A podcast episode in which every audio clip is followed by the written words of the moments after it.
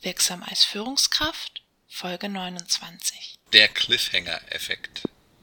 Sie kennen sicher aus dem Kino oder Fernsehen den an der Klippe hängenden Mann, der Cliffhanger vor dem Abspann, der sehnsüchtig auf die Fortsetzung warten lässt.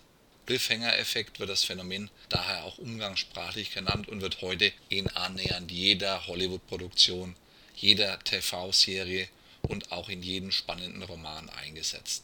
Das heißt, die Werbepause kommt immer dann, wenn es am spannendsten ist. Der Sender will nicht, dass sie wegzappen.